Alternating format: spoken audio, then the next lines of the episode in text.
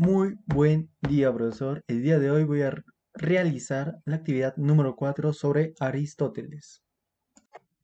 Primera pregunta. ¿Qué es la felicidad? Eh, bueno, la felicidad es la emoción que todos sentimos cuando obramos bien, cuando hacemos algo que nos gusta o nos satisface. Es algo inmaterial que nos hace sentir bien con nosotros mismos.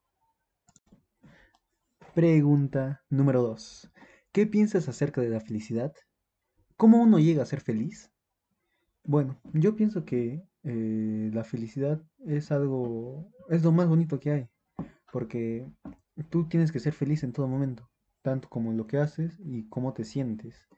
Eh, la felicidad es algo que necesitamos en nuestra vida. ¿Y cómo uno llega a ser feliz?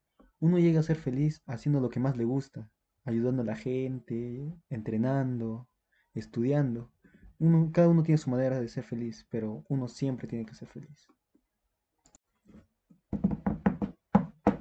Pregunta número 3. ¿La felicidad es un derecho o es una aspiración? Bueno, yo creo, personalmente yo creo que es una aspiración, porque uno no nace y tiene el derecho de ser feliz, no porque nazcas ya, ya tienes que ser feliz, no, uno busca ser feliz, uno quiere encontrar la felicidad, como la película, En busca de la felicidad.